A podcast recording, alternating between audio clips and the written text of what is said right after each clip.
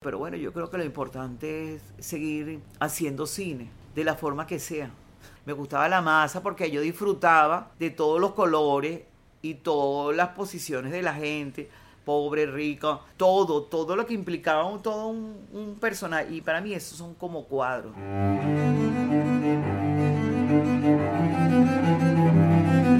Voces del cine venezolano, una mirada crítica y reflexiva hacia el pasado de nuestro cine y un legado para las generaciones futuras en las voces de sus propios autores y protagonistas.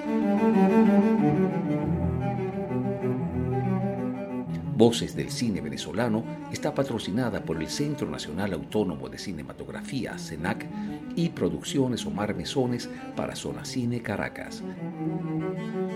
Y para el episodio de hoy contamos con la participación de nuestra invitada especial, Ana Cape Grillet. Y como siempre, quien les habla, su anfitrión, Omar Mesones.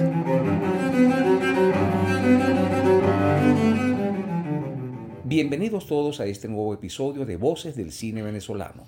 Para el día de hoy nos acompaña Anacape Grillet, una de las diseñadoras de vestuario y vestuarista con más experiencia y oficio dentro de nuestro cine venezolano. Su formación en esta disciplina se inicia en el teatro, pero ya antes había llegado a las tablas de los escenarios a través de la danza. Cape, para nosotros un verdadero placer contar con tu presencia para este episodio. Bienvenida. Gracias, gracias por, por hacerme conocer a los que no me conocen y por refrescar a los que están por ahí que no saben dónde estoy yo. Yo estoy activa, he estado activa ahorita, antes y espero estar mucho tiempo más. ¿De dónde viene ese seudónimo Cape? Viene de, mi, de mis padres, que cuando estaba chiquita me decían Caperucita Roja. Pregúntame por qué, no sé. Y entonces después después este, me empezaron a decir Cape en mi familia. Cape, Caperucita Roja Cape. Y bueno, este, mi familia tiene esa, esa, ese estilo de ponerle apodos a todos mis hermanos. Unos son Chilo, Cape, todo, muy raros son los que son llamados por su, su nombre de verdad. Vamos a comenzar como solemos hacerlos en estos mm, episodios, eh, pidiéndote que nos cuentes un poco sobre tu niñez. ¿Cómo fue tu infancia? Mi infancia fue una infancia bellísima. Yo soy hija de un poeta, Víctor Alberto Grillet, escritor y director de teatro. Nosotros somos de los que nos llevaban todos los domingos a los conciertos, espectáculos de títere, de teatro. En mi casa no se hacía más sino, se hablaba sino del espectáculo. Y mi papá era un poeta y nos inculcó desde chiquito, nosotros hacíamos títeres en nuestra casa todos titiriteros, todos. Y hacíamos las funciones de, títeres a los amigos de mi papá, que todos eran poetas, actores, gente así del medio. Y bueno, ahí en los títeres, eh, unos tocaban el cuatro, unos hacían la música, hacíamos estampas, estampas criollas, que eran pura música. Uno que hacía mis hermanos hacían la música con cuatro y maracas, eh, otros hermanos que hablaban y a mí me gustaba era hacerle la ropita. A mí me fascinaba hacer todos los, los, vestuarios de los títeres, era mi, bueno, mi, mi, pasión. Yo los hacía, yo me acuerdo que tuvimos una vez una exposición de títeres en el Teatro El Triángulo, que queda en La Pastora, y una exposición de títeres y yo, bueno, ahí eh, mis trapitos, pues mis vestuarios de títeres, yo, yo era feliz haciendo todo eso. Bueno, yo comencé desde niña, mi infancia fue tan feliz que yo en mi casa la transformaba, pintaba los muebles, todo me gustaba la transformación, me gustaba todo ponerlo bonito y agradable. Todo visual, la, cosa visual me, bueno, pues me encantaba. Mi infancia fue chévere también porque a, nos, a mí me pusieron a estudiar esmalte sobre metal, imagínate tú en el INSIVA, chiquita. ¿Eh, ¿Chiquita de qué edad? En sexto grado, esmalte sobre metal, me pusieron a estudiar música en la Escuela Popular de Música, pero ahí no, no, me gustaba, yo cantaba ahí, pero no, lo hacía como por disciplina familiar, porque todos pasamos por la escuela de música, toditos. Unos se quedaron en la música y nosotros, y lo, cada quien agarró su, su medio. Y una hermana se, se quedó, es actriz, todos quedaron, quedamos así, pues, en nuestra formación. En la escuela, que era en el, en el liceo, esas cosas, no le parábamos mucho a eso, no, no nos interesaba. Lo hacíamos bien, pero no, no era, no era lo de nosotros. No. Estábamos como, nos preparamos para el arte y a mí eso me encantaba, me, me fascinaba todo eso de, las ropitas y, los disfraces, me gustaba, era bellísimo la, la, transformación. Y mi papá siempre me tomó en cuenta para todo lo que era el arte. Él era el director de una biblioteca que se llama Pérez Bonalde, que quedan en Katia, la biblioteca. Él era director y antes era que preparaba las exposiciones. Y a mi hermano y a mí, este, cuando preparaba exposiciones, nos llevaba a restaurar los cuadros. Imagínate tú, un niño de, de 12 años, nosotros, mi hermano Chilo y yo, nos, nosotros nos sentíamos así porque mi papá nos daba importancia pues, en ese nivel. Cuadros de Regulo P, nosotros los sacábamos y los restaurábamos. Imagínate tú qué locura hacíamos éramos felices, ¿sabes? Nos daba como, como bastante valor en, el arte. Entonces me crié en eso y me pareció, eso para mí eso era normal, porque era natural. ¿Cómo llegas a la danza? Bueno, yo llego a la danza porque, como te dije, hacíamos teatro hacíamos teatro infantil, después entramos a un grupo de teatro ya más de, gente profesional, si se dice, y había una, una obra de teatro que era de Franklin Tobar, que se murió, que se llamaba Una vez y no hubo nada. Era una crítica hacia los cuentos infantiles. Y a mi hermana Florencia la pusieron, era el papel y yo era el lápiz. Entonces, bueno, el lápiz. Entonces yo tenía que pararme de puntas y tocaba un violín y yo de punta. Mi hermana cantaba y bueno, mi hermana era otra cosa. Mi hermana tenía que hacer más danza también. Y entonces, este, yo imagínate, para pararme en punta. Eso era una cosa así como, como fuerte. Aunque ya yo antes había hecho bastante danza porque me gustaba. Me, y entonces me fui a hacer una audición a la escuela de arte, ballet arte, que queda en Parque Central. Yo, yo una mujer grande, yo para estar haciendo ballet, eso de niñita, pero yo fui, tú sabes. ¿Qué, qué edad tenía? en una vida ya estaba grande, tenía como, a ver, no sé, 18, 19, 20 años, no me acuerdo qué edad tenía, yo lo tengo por ahí anotado, pero no me acuerdo. Era grande, era una obra ya grande. Estaba en el límite de que la gente no la acepta, o sea, que tiene cierta edad. Pero yo, ignorante de que eso era límite, porque yo nunca me había puesto a ser bailarina, yo no, yo fui con un poco de muchachitas así chiquiticas y yo grandísima, altísima, hice mi audición, mi audición y quedé, yo no lo podía creer, yo yo quedé, y entonces lo, que yo quería era pararme en punta, yo no quería ser eh, bailarina. Y entonces, nada, yo me, logré mis puntas, hice todas mis clases. Después me metí en danza hoy, me metí en, en tuve, conocíamos teatro, que estábamos con Marques Paz en el teatro universitario. Estaba Piso Rojo, que se llama? El Piso Rojo, que era el teatro universitario, con Legro Ledesma hice una audición ahí y quedaba, yo no, yo no soy bailarina, digo yo, pero tenía como muchas condiciones, pues. Y entonces con, con mi hermana hacían espectáculos de orquesta y, y, yo con un amigo que se llama Salomón Adames, que es un actor, nosotros hacíamos performance de puro cuerpo y, y hacía pantomima, sea, todo lo que era el cuerpo. Me gustaba más el cuerpo que, que hablar, eso me gustaba más, más de lo del cuerpo, bueno, siempre fue así, hice, hice jazz, hice una cantidad de cosas, pero yo creo que eso era como por drenar toda mi, mi, mi inquietud, mi, toda mi cosa que tenía que estar saltando y haciendo, haciendo cosas. Y bueno, así comencé la danza, pero después me di cuenta de que, de que lo que me gustaba era el vestuario, cuando empezamos con lo de los títeres. Lo de los títeres cuando, era cuando niña. El teatro vino después, pero yo compartía títeres y, y teatro y danza. Me fui alejando de los títeres y me quedé con la danza y el teatro, porque la danza y el teatro se, se casaban pues, por los personajes. Y en el teatro empecé, las obras que hacíamos, yo hacía el vestuario. Yo no sé quién me dijo que a mí que yo era vestuarista, pero yo lo hacía. Porque lo que pasa es que yo estudié vestuario, lo que ahora se llama diseño de modas, cuando yo tenía 12 años. Vestuario era diseño, lo que es ahora diseño de moda. Yo me acuerdo que era una escuela como de arte y oficio, pero era una escuela, no, no, una escuela de vestuario. Y yo chiquitica, ahí con ese poco de señora y chiquitica. Yo fui al liceo después y yo, bueno, me, siempre lo empiezan que se acose a mano, hace muñequitas, hace cosas pequeñitas, pues los puntos.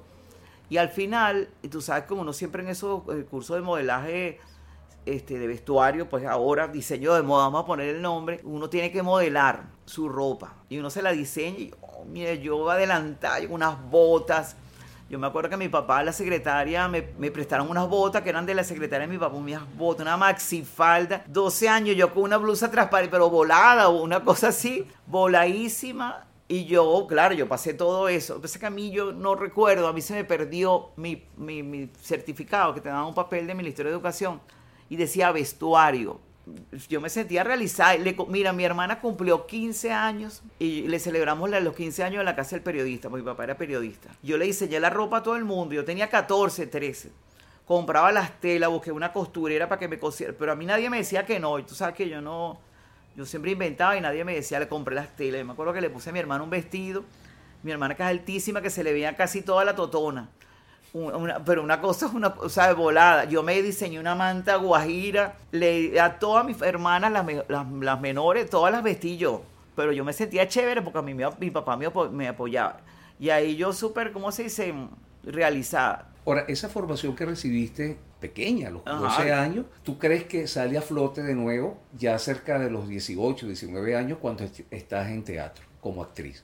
Sí, bueno, lo que pasa es que yo empecé a ser actriz porque era como una ley de que todos hiciéramos teatro, como una, como una seguidilla, pues. Música, teatro. Y bueno, yo hacía el teatro porque ya eso era como una regla, pero no era una regla juro, sino. Y yo lo hacía y, ay, cantábamos y teníamos profesores de, ay, de música y de todo. Pero yo, pero yo siempre estaba pendiente cómo iban ahí vestidos todos. Todos.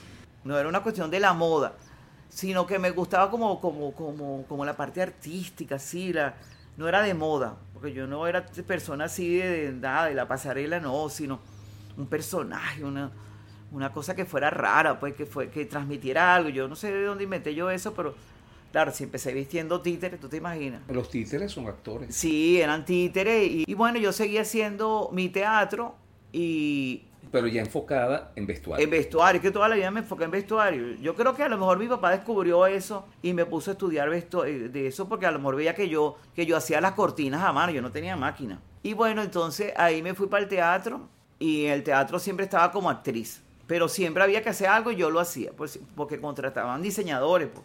¿En qué momento te defines como vestuarista y no como actriz dentro del teatro? Uno de los compañeros de nosotros del teatro, que él dirigía teatro en el pedagógico, era director de teatro Nelson Nieves, que también se murió hace tiempo, y él hizo una obra de teatro. Y me llamó, me dijo, Cape, para que hagas el vestuario, o sea, vestuario solo, ¿entiendes? Ya con mi familia yo me enfocaba nada más en el vestuario, o sea, yo no me metía así en lo de, ni, siquiera en los títeres en la actuación, sino de los muñequitos, o sea, el vestuario de los, de los muñequitos. Y bueno, hacía puro vestuario sí para teatro, pero, pero muy, un círculo muy ¿cómo se dice? Muy cerrado. Eh, cuando estuve en el grupo cero se hacía más que todo actuación, porque había un diseñador, o sea, un grupo ya más profesional. Y un día, como ya yo hacía mis cosas así de vestuario de, teatro, me llamó un amigo, Valerio, que es un músico.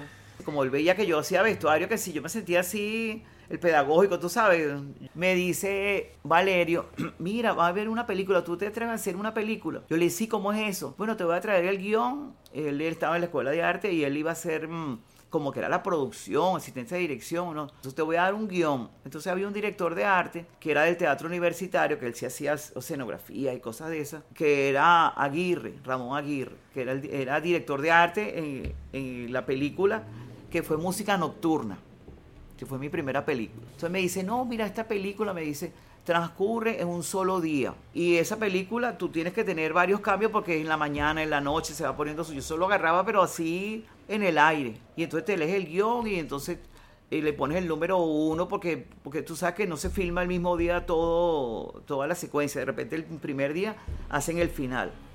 Yo le dije, ¿quién me va a esa ropa? No, hay un intercambio con una tienda como que era de Miami Valle, no sé, una tienda, que era Pedro Lander, que tenía, él era el saxofonista, el protagonista, y tenía eh, toda una noche con, con, una ropa, imagínate, eso duró como un mes y pico, esa película de... Y los llamados eran de noche y todo, y yo andaba con todos mis fluces, y bueno, ahí, ahí nosotros la pasamos chévere, y era de noche, y yo decía, ay Dios mío, esto de noche, pero estaba emocional, le ponía mi ropa, estaba Carlos Carrero, había una banda de de, narcotraficantes, yo sé, no me acuerdo de una banda ahí, y entonces yo pensaba en los colores, imagínate tú, mi primera película, en los colores grises, lo, lo, hablaba con el director de arte, y el director de arte hablaba con Jacobo, pero Jacobo yo lo conocía, pero Jacobo estaba conforme, o yo no era amiga de Jacobo, sino que yo era del equipo de arte. Y bueno, hice mi película, Música Nocturna. Yo me acuerdo que yo eh, había una actriz que se llamaba Abril y filmaron una casa en La Pastora, que es la casa de mi mamá ahorita. Y esa casa era como de, de, de, de una prostituta, una casa así. Y entonces ahí estaban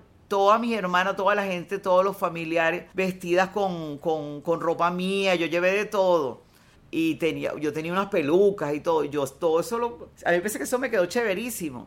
O sea, yo estaba como drenando toda mi creatividad y a mami no me importaba ni siquiera el dinero. Pues yo ganaba eh, dos mil bolívares semanal. Para mí eso era un, un dineral. Yo decía, coño, dos mil bolívares, decía yo. Y yo, bueno, yo me acuerdo que yo vivía en Quinta Crespo en un apartamentico y yo estaba, pero contentísima porque empecé a, me- yo me acuerdo que me compré unas, unos cojines, unas sillas de extensión, ¿sabes? Amoblé mi casa con dos mil bolívares semanal. Para mí era un dineral. Yo, yo no sé, yo, eso fue la película más feliz de mi vida. Sí, bueno, ahí empecé y ahí me fui y no paré más nunca.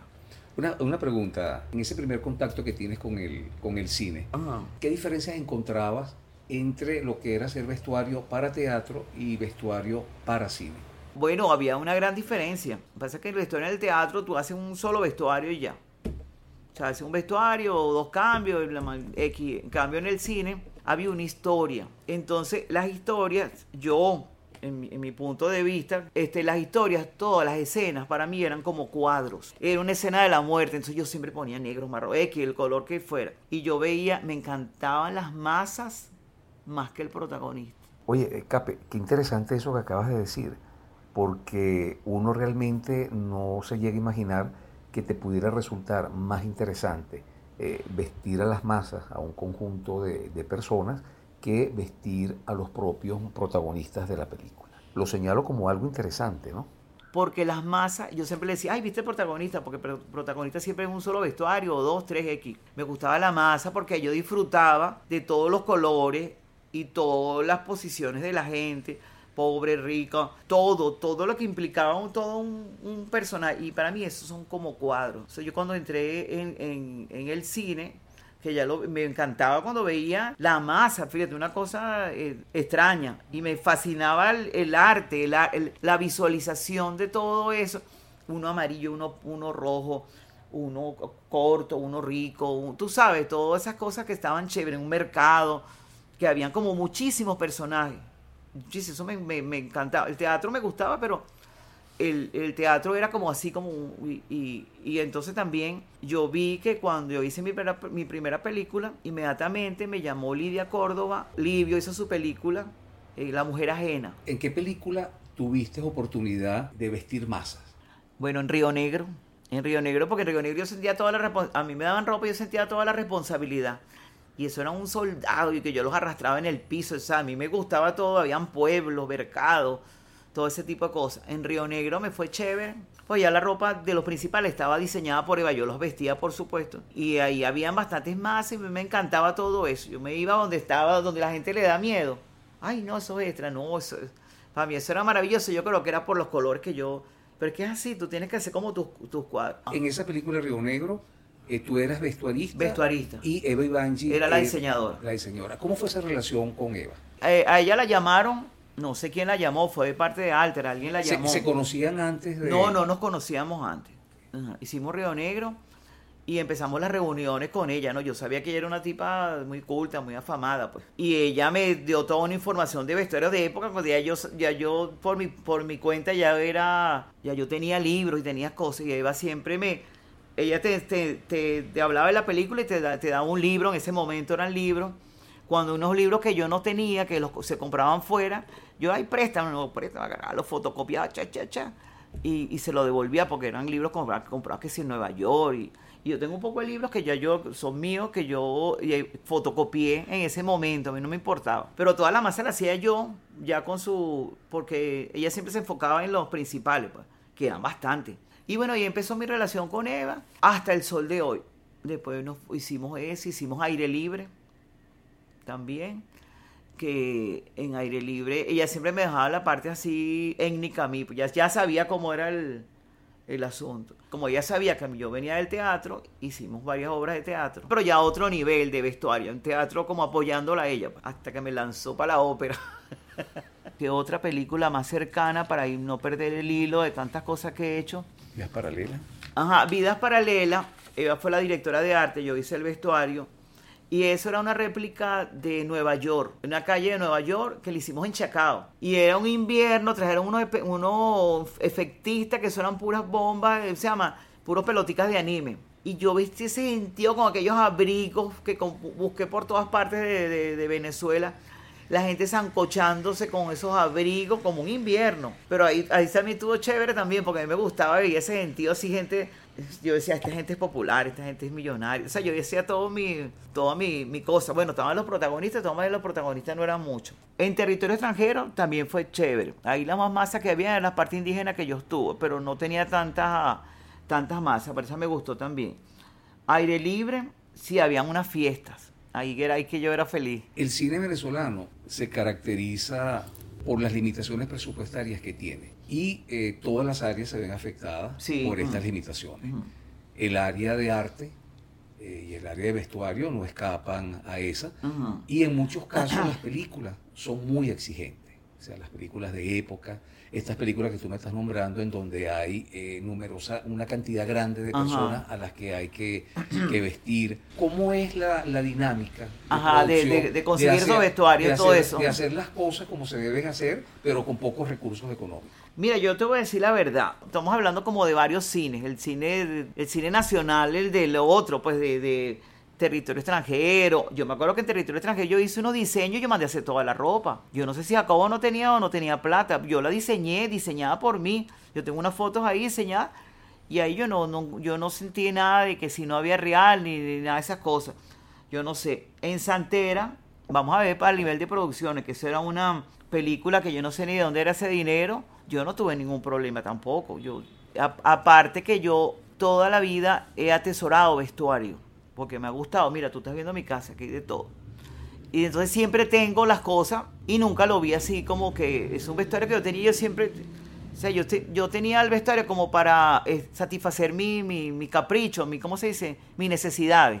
Sí, entonces en Santera si mandamos a hacer, yo te voy a decir, yo no vi ninguna ninguna pelada, o sea, no, no sentí ese, ese vacío, yo te voy a decir dónde yo sentí esos vacíos económicos. En Señor Presidente teníamos todo el apoyo de Radio Caracas. Ahí diseñé todo el vestuario, trabajé con María Fernanda Maragall, todo el vestuario, el vestuario de mm, de militares. Ahí estaba Gustavo Rodríguez. Nosotros le mandamos a hacer los trajes unos sastres que él sabía quiénes eran, que le hacían la ropa a la medida. Mandamos a hacer de todo. En la Virgen Negra ya la cosa empezó a, ¿cómo se llama? Con Ignacio Cotín, que fue con Diego. Pero como ya yo tenía mi stop de vestuario, y uno veía cómo eran los personajes que eran humildes. Yo agarré todo, alquilamos un local por aquí por los Palos Grandes, llevé todo mi stock y hicimos todas las pruebas de, de vestuario se realizó más que todo para las protagonistas, ¿sabes? Y del resto agarramos toda ropa que yo tenía, ya yo tenía atesorada, pues, que es una ventaja, pues conmigo es una, una ventaja trabajar conmigo. ¿Cómo que se llama la, la protagonista de La Virgen Negra?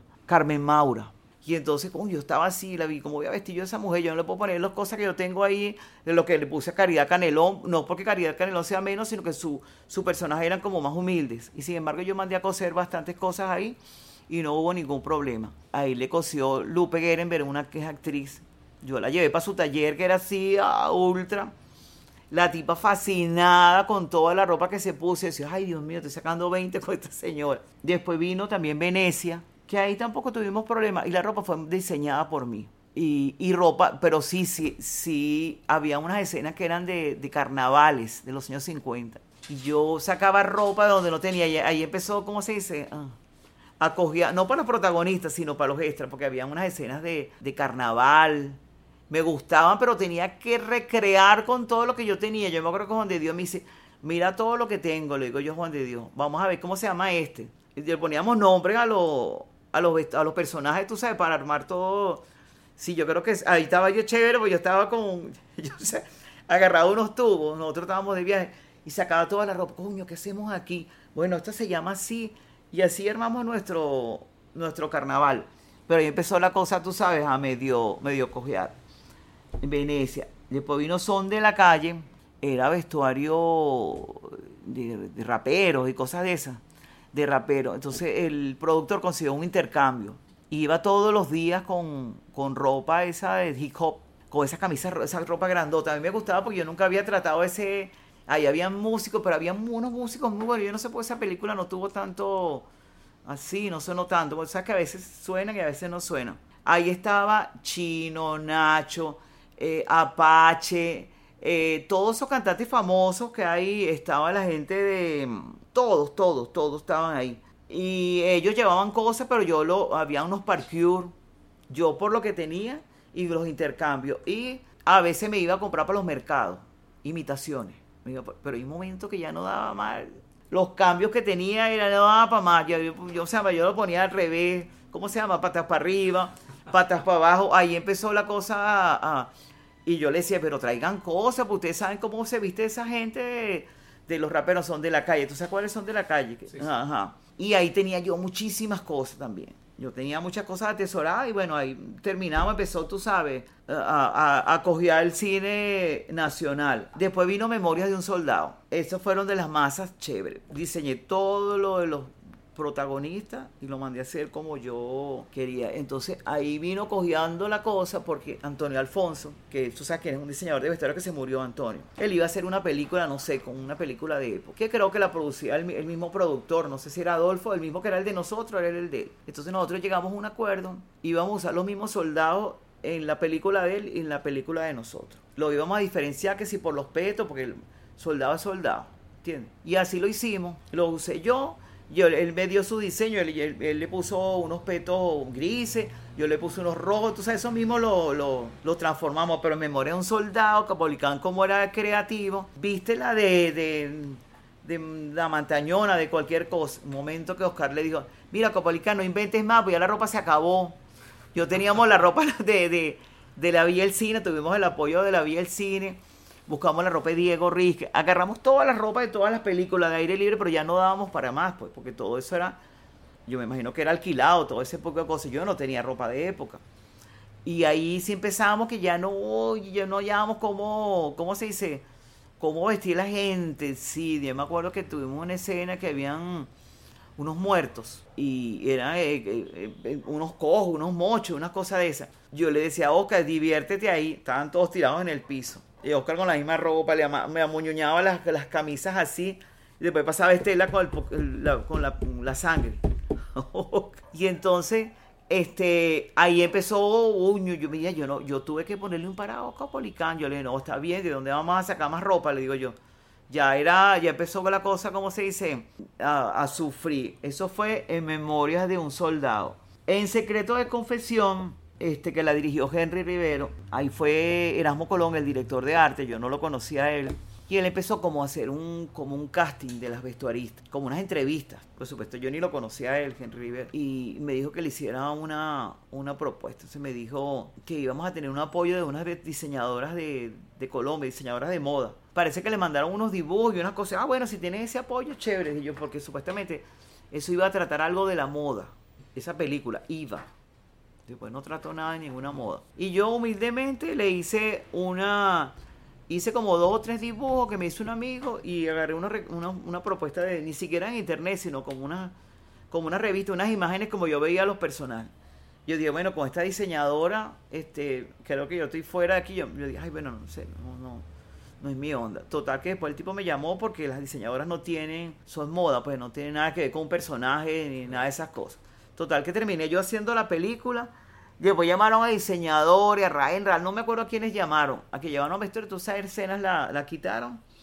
Y ahí al final también se perdió mucho dinero en vestuario, porque cada rato mandaban, no, que este sí, que este no, que tiene efecto, que se mete. Había como mucha inseguridad en, en ahí. Yo hice mi película, y ni fu ni fa, le faltaron cosas por hacer Después quedó contento, después vino a refilmar aquí y me llamó. O sea, esa persona es inexpresiva, que tú no sabes si, te gusta tu trabajo o no. Y bueno, no, me fue, me fue chévere. Ahí trabajé con Hubel, que bueno, habían eh, gente metida en los muertos, en las, en las, eso me gustaba también los efectos. Metidas en las piscinas, con así, con sangre. Esas escenas así que había cosas interesantes, esa me gustaba, me gustaba mucho. Había no sé cuántos tirados en la, en la piscina que echaban sangre y siempre ayudaba a la maquilladora, entonces componíamos esa escena, pues eso era un cuadro, con Estela ahí. Después vino el famoso Libertador de Beto Arbelo. Ahí estuvo buenísimo, buenísima la producción. Tuve un año. Me llamaron para que hiciera la producción de aquí de Venezuela. Había la diseñadora grande, era Sonia Grande. Y ellos iban como por países Y ella te mandaba tu, su propuesta y me pedía opiniones, porque ya la cosa indígena, todos eran asistente diseñador. Yo me llevé costura, yo armé un equipo como de 10 personas. Y las repartí, estos son para los principales, este para otro. Eh, habían, hacían ropa en Londres, hacían ropa, habían ropa de todos los países del mundo. Y venían una vestuarista, una gente con unos, unos caja, una caja de ropa. Yo, y te ponían eso así, tú sabes, a la carta. Y entonces había el, stop, una gente que se ocupaba, todos eran de aquí. Y había unos cuantos españoles. De los dobles que le costó Coafelia. Los dobles que era como lo mismo. Habían dos para, para los dobles. Y yo hice toda la producción, todo lo que me pedía, son, todo, ni siquiera era Sonia, sino los, los asistentes de ella. Pues. Todos los materiales, cocina, trajeron una patinadora, una argentina no, una tipa, bueno, porque me pidió un poco gente, pero que fueran o maquilladores o pintores para patinar la ropa, que una que venía en cero, porque, coño, eso sí es una producción. Ella cogía los vestuarios de los militares y mandaba hacer el color de la tela, que era como un azul de todo lo que había desteñido. Y nosotros, eh, yo estaba así impresionada por la, la calidad, ¿entiendes? La calidad y el diseño de producción que había era excelente yo los corregí muchas veces también en cosas de nosotros, porque concho, yo soy venezolano, yo sé cómo es el llano aquí, tú sabes, venían con unas ruanas y en el llano no, eso lo usan en las cordilleras. Total que ellos filmaron aquí más de lo que me habían dicho. Todo, nosotros hicimos todo el trabajo grueso, todo. Y habían mandado a hacer una ropa en Londres, que sí, para Ramírez, para toda esa gente. Y terminó toda la gente, nosotros, los, los de aquí, arreglando toda esa ropa, todo, arreglando todo, toda la ropa que habían traído de afuera. Y había ropa que trajeron de afuera que la descartamos. ¿Y, arreglándola por qué? Todos los costureros no crean que porque son de afuera son los mejores. Yo me acuerdo que yo le tomé las medidas aquí a Edgar Ramírez. Yo las me mandaron a tomar las medidas a todo el mundo, pero las medidas eran para mandarlas para otro país. O sea, todo era una así. No, nosotros hicimos arreglo. Y Sonia se ponía bravo, pero mira que este es Londres, este, este desastre de Londres. Total que Omar Muñoz, que se murió, que era nuestro realizador aquí, estaba Omar, los Muñoz, la familia Muñoz, más dos muchachas que cosían, bueno, nosotros estábamos este, todo el tiempo arreglando, pues, poniéndole, estaba Jubel también.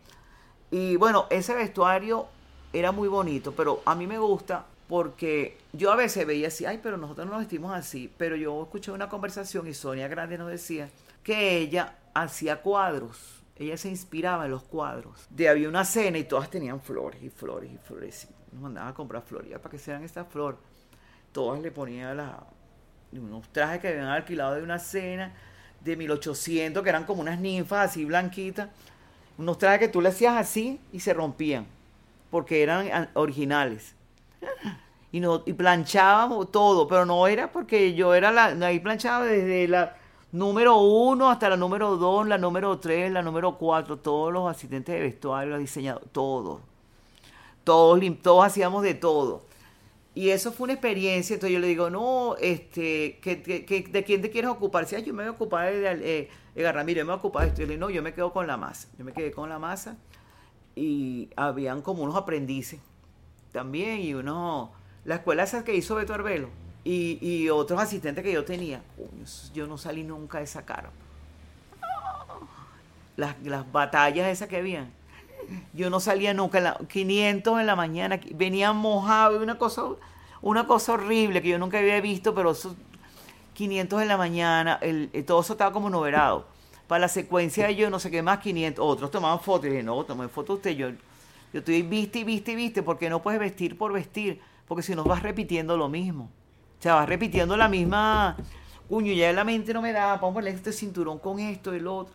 Soldado, las botas venían, no sé, de Londres, unas botas así grandísimas, con esos muchachos con esos trajes así pesadísimos, los morriones, los que llamaban en la cabeza, de, si eran de una batalla de un país, solamente le cambiábamos las telas, eso lo aprendí yo ahí, le cambiábamos las telas los colores era otro color, era beige. Uno era rojo, el mismo sombrero. Bueno, ahí yo ese trabajo lo disfruté, no dormí de lo, del, del cansancio, pero lo disfruté. Cuando vi la película, yo no puedo creer que yo había hecho esto. Yo creo que yo me gradué ahí.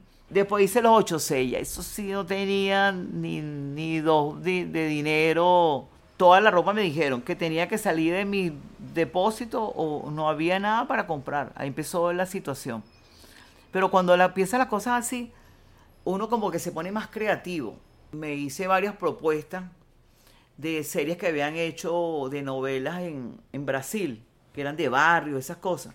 Y yo hice, yo, yo tenía varios personajes que eran malandros. Y puse a cada, de los 8-6, a cada uno de los actores, ¿cómo te gustaría vestirte en estos personajes? ¿Qué te gustaría? Yo tengo varias tácticas para vestir los actores. Esa es una de ellos porque los actores también hay que respetarlos. Yo me traje toda mi ropa así que yo tenía y ellos también trajeron porque en realidad eso era una ropa, era una ropa de los 80. Nos armamos, cada quien se armó su outfit y yo buscaba, iba llevando. Compré, pero muy poco. Entonces, para que la metropolitana nos dio los, los, cascos, los uniformes, unos que agarré de la villa. Tú sabes, hice todo una mezcla ahí. Y los actores ayudaron muchísimo. Ahí había masas también, pero eso me encantaba. Porque todos eran así como con una característica de malandro, pero no se veía así malandro de barrio, así todo feo. Eh, también cooperaste con la coproducción española Brigada Central. Eva era la directora de arte y yo era su asistente y asesora del vestuarista español. Ella era directora de arte, habían dos directores de arte, un francés y una venezolana. Y yo era asistente de Eva y a la vez era la asesora de vestuario del español. Yo asesoré y los llevé para todos los diseñadores aquí de, Venezuela y asesoré a él, al diseñador y también había masa, también ayudaba en vestuario, también le metía mano, pues metía mano, pero lo mío era el arte, era arte ahí. Pero yo te voy a decir la verdad, yo no, en, en Memoria de un Soldado fue que yo sentí el peso del, ¿cómo se dice? Del dinero los 8-6. Hijos de la Tierra, que también fue una película ambiciosa en términos de vestuario. Sí, bueno, Hijo de la Tierra tiene una historia conmigo. A mí me llama Hijo de la Tierra Jacobo, por supuesto. Ya yo le había hecho ya dos películas a él. Y Territorio Extranjero era como una cosa así muy parecida. A mí me llama Jacobo para que yo le haga la película. A mí me encantaba. Mira, estaba... Íbamos a trabajar Diego Rick, Erasmo Colón, Ivo Hernández. Todos queríamos trabajar en esa película. Todo porque el guion era maravilloso. Y entonces, bueno, yo fajada, hice mi propuesta así, tú sabes Sí, fajada. 15 días antes de que yo me iba a reunir con Jacobo, me llamaron para hacer una película afuera, donde habían los verdes, pero parejos. Me llamaron a mí, llamaron a. llevaron a varios del equipo que, de los que nos fuimos. De los que nos fuimos, nos fuimos del país.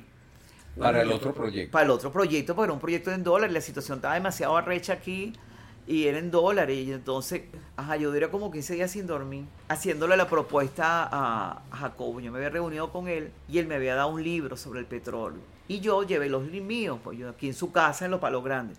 Yo siempre andaba con, a pesar del internet, andaba con un manojo de libros.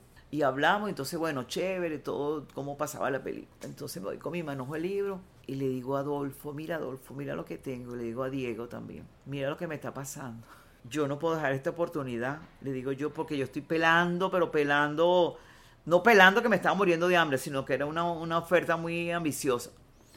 Eh, no es aquí, yo me, yo me tengo que ir, tengo que ausentarme porque entonces voy con Jacobo y llevo a Felia. Yo le digo, Felia, esta película la vas a hacer tú y aquí está todo listo. Jacobo ni siquiera sabía quién era Felia y voy con Jacobo a la casa de Diego, bueno, reuníamos donde Diego, ¿no? Y Adolfo así, entonces cuando yo apenas le abrí la boca antes de enseñarle la propuesta, Jacobo me tragó, coño, que yo no sé qué, bueno, me dijo de todo, de todo, yo ni me acuerdo, o sea que Jacobo era así como intenso, ¿no?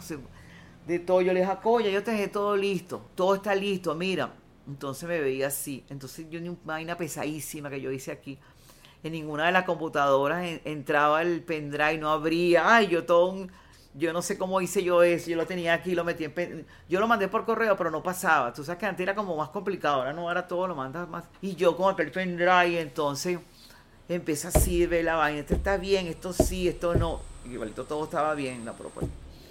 Yo te voy a dejar aquí a Felia. ¿Quién es Felia? Decía él. Es ella. Le digo yo, Felia es hija, es ella. No, ella ha trabajado en... Yo no, yo no lleva ni qué decirle de Felia.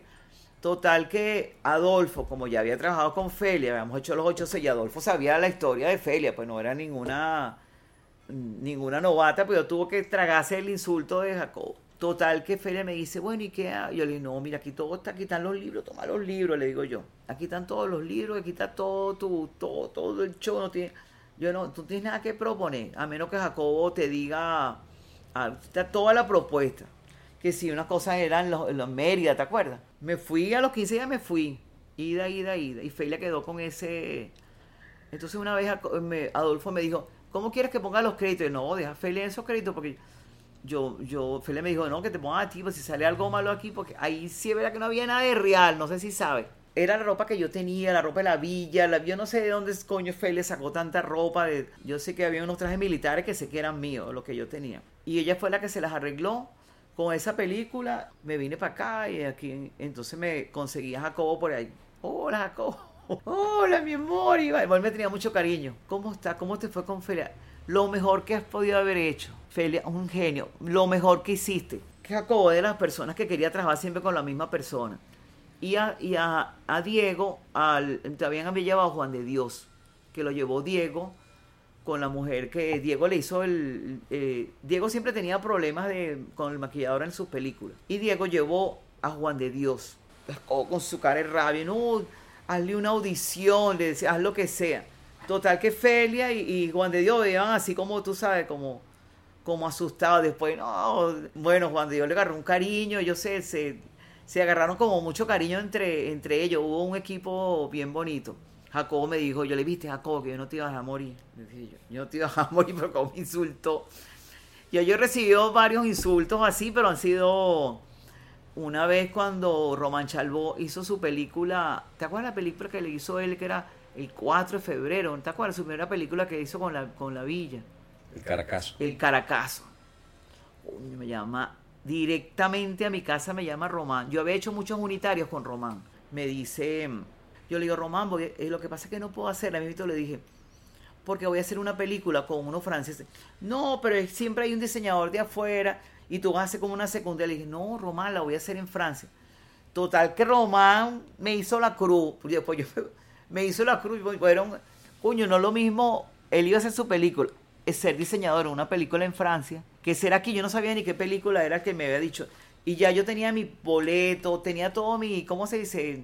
Yo me iba en una semana, pues. Pero bueno, yo creo que lo importante es seguir haciendo cine, de la forma que sea. ¿Cómo es la relación, cómo es la dinámica para la propuesta de vestuario entre el director de la película y el director de arte? que a su vez el director de arte tiene una propuesta general que no solamente abarca vestuario, sino que está la, escenografía, el maquillaje. Y el, director, y el director de fotografía también. Y además, o sea, ¿cómo es la dinámica que, que, tú manejas para conciliar todos estos criterios? Bueno, yo tengo, depende de la película, yo tengo varios... Mm, varias formas. Hay directores de arte que hablan contigo, te hablan de los colores, te dicen, te dicen cosas. Hay directores de arte que confían en uno y uno... Yo siempre hablo con el director. Y hay directores que, que más bien uno le propone. ¿Sabes? Que no mm, habla con el director de arte. A mí siempre, a mí siempre me han dejado ser. Siempre. Casi siempre me han dejado ser. Y siempre la relación que yo he tenido más directo es con el director de fotografía. No sé por qué. Yo soy la que le... Mira estos colores. Debe ser que tengo ese esa cosa mía de, pintora de, escenas, digo yo. Con Jacobo siempre me dejó ser. Los que se ponen más así cuando es una película actual, ay Dios mío, que esto, que un blue jean, o sea, cosas así que son como los comerciales, pues. Que si el blue es marca Levi, que si el blue es marca yo no sé qué más, porque como las cosas actuales, todo el mundo cree que sabe, tú puedes saber mucho actual, pero es un personaje. Yo siempre hablo con el director y me gusta hablar con el actor y con los directores de arte no he tenido ningún problema. Con Diego no, no tenía ningún ningún problema. Yo siempre lo ponía a que él viera las pruebas de, vestuario. Pero te, dejaba libertad. Todos me han dejado libertad. Con Eva también, Eva Ivangi. Claro, Eva Ivangi es como, ¿entiendes? Porque Eva Ivangi, yo soy su intérprete, porque ella es directora de arte y, y de hecho ella hace sus obras de teatro y bien nos lo vestimos aquí. Si ella me dice qué es lo que quiere, yo soy un intérprete de ella aunque yo tengo mi estilo. Sí, y ella me marcaba unas pautas porque ella hacía los personajes principales cuando trabajábamos así eh, juntas y, y, más o menos después las masas yo las hacía porque ella sabe que yo estoy como preparada para, para todo eso. Eh, a mí siempre me han dejado ser Jacobo, yo creo que nunca tuve un problema de, de- Hablo con el director de arte, pero todos así... so- siempre hemos sido como muy... En las reuniones, como, como, como cuando todo el mundo está en lo mismo. Cuando todo el mundo está en lo mismo, no hay como que, que te pongan así, este, que esto, que no esto. Si acaso lo que me han mandado cambió un color por, por, fotografía. Yo nunca preguntaba quién era el director de arte, porque siempre era un amigo mío. ¿sabes? No- amigo, amigo, amiguito, sino compañero de, creatividad, pues. And- Con Andrés Agusti también trabajé bastante. Y a veces que yo estaba como complicado, yo me oye, mijito, dame, dame luz, pues no, no entiendo mucho este personaje. Da- dame, dame letra. O sea, cuando me ponía ahí yo medio que no entendía mucho. Cuando tú haces una reunión, que haces una primera reunión, mira cómo hago yo. El de arte, el de fotografía, todo es producción, todo el... Cuando empiezan a hablar el director, que la película es así, ya yo, en ese momento ya yo estoy maquinando.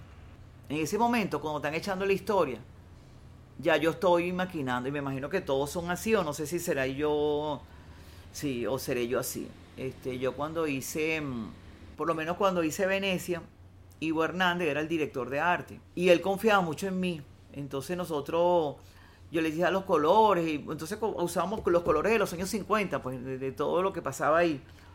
Y por lo menos yo diseñaba un vestido, un vestido de la fiesta, por decir algo. Un vestido. Y yo, si era de flores amarillas, entonces yo buscaba bastante flores amarillas como para que todo el mundo pudiera opinar. O sea, yo siempre he dado libertad. No, que es este, que es este. Yo siempre doy opciones. Sí, entonces me dice, ay, me gusta más este, no, me gusta más. otro. Yo nunca tengo una opción, yo tengo como 10 opciones, tengo como si, yo hago mis mundos. Entonces, dentro de mis mundos, este, el director le gusta este, igualito el que le guste, y a mí me ha gustado, porque yo muestro las opciones. Pero eh, siempre el director de fotografía, que si el blanco, yo, coño, pero ¿hasta cuándo vas a estar con el rollo del blanco? Le digo yo, sí, decía Andrea Agosti. Sí, ¿Hasta cuándo vas? Eso no se usa ahora, le digo yo. Que si, la, que si el muarello, ay, eso pasó hace años, con estas cámaras ahorita este, son, puedo usar cualquier bichito, cualquier... Sí, pero bueno, uno esa cosa la... La- siempre da more. sí, uno la respeta. No, yo me, yo me evito el- todo eso. Y el blanco siempre estalla. Sí, yo siempre me evito todo eso antes de cuando veo el nombre, sí. No, yo me gusta el director de fotografía, sí, y, y el director también. Sí, porque hay directores que tienen como una idea de un personaje, pero se ven más como la personalidad, el, el inter- el interior, la psicología. Y la publicidad, Cape. ¿Cómo te llevas con el mundo de la publicidad? Yo he hecho bastante publicidad, bastante. Siempre la he hecho en masas, publicidades grandes. Masa. Sí, en masa, africano. Eso lo hago y, me, y ha habido como un respeto, ¿entiendes? En masa, pero no me gusta eso, un niñito, un, un- un hombre con un pantalón de caco y una camisa azul, un niñito con una franela y una ama de casa con una camisa unicolor o floreadito, un delantal. ¿Sabes? Eh, ah, de repente te da dinero igual que hacer una película, pero no, no me gusta porque yo no, no, y no quiero hacer, no, mm, me alquilan bastante para publicidad, pero no, es muy fuerte, no, no me gusta, pues no. Bueno, Cape, ahora para finalizar vamos a hacerte algunas preguntas que son de carácter personal, pero que eh, nos van a ayudar a conocerte un poquito mejor. Si tuvieras que escoger un libro, ¿qué libro sería ese? El amor en los tiempos del cólera. Ahí se me encantó. Y una película, si tuvieras que escoger una película, ¿qué película escogerías? ¿Qué película? Amelín. ¿Un director de cine? Ay, bueno, hay muchos directores extranjeros, pero yo tengo cierto amor por Jacobo Penso. ¿Un cantante? Cantante. Luis Miguel. ¿Un personaje de la historia que te hubiera gustado conocer? Páez. José Antonio Páez. José Antonio Páez. Tanto que se ha hablado de este señor. ¿Una época en la que te hubiera gustado vivir o pasarte una temporada? Vivir en qué época. Te voy a decir una cosa loca. En la época de Adán y Eva, que no había nada de ropa. Para llenarla lo- de ropa. No, porque eso es lo mejor. Estar sin ropa es lo mejor. Ya la ropa es parte de. Es como para armar, armar. Pero lo mejor es estar sin ropa. Para poder armar es estar sin ropa. Adán y Eva. yo, no, yo no sé cómo se llamaría eso. Bueno, sí, una preferencia Es verdad. eh, eh, extraña de parte de una vestuarista. No, porque para mí lo mejor de, de una persona, lo mejor, lo mejor es estar sin ropa, porque es como, como uno es, sin ropa. Después uno le monta las cosas, pero es como, yo creo que es como la base de uno, está sin ropa, no se pone. Al, al desnudo. Al desnudo, al desnudo. Algo de lo que te arrepientes. ¿Que me arrepiento? No, yo no me arrepiento de nada, todo, todo pasa. Por... ¿Y algo de lo que te sientas muy orgullosa? Me siento orgullosa de mi trabajo. De mi trabajo que eh, siempre he hecho lo que he querido, yo nunca he estado obligada a nada. Y cuando yo veo que algo así, me, me hago la loca, me, me, doy, me, doy, un golpe en la cabeza y me doy la vuelta. Lo que hago, hasta lo que hago ahorita, todo tiene que ver con el vestuario. Nunca he hecho otra cosa que no sea de vestuario. Así sea diseñando, atendiendo un set, alquilando, siempre están en mi, en mi, en mi evolución creativa. Yo siempre estoy creando así, así sea un maniquí que pongo aquí. Bueno, Cape, de verdad que fue una, una reunión bien entretenida y tal como lo pensábamos, bueno, creo que ahora te conocemos muchísimo mejor, o por lo menos un poco mejor para aquellas personas que, que son, ellas son cercanas a ti. Muchísimas gracias por haber compartido con nosotros tu tiempo y tus recuerdos. Me encanta que, bueno, la gente que no conozca de mí, yo no sé si conocen o no conocen, no sé en, qué dónde me tienen cuando vienen los estudiantes. Usted es una señora muy conocida. Y hay otros que dicen, no, no saben quiénes soy. Ahorita estoy tratando mucho con gente de las escuelas que me ven así. Usted es señora que sabe mucho. no, pero bueno, chévere, todo, todo, todo fluye, todo fluye y bueno, para adelante para allá.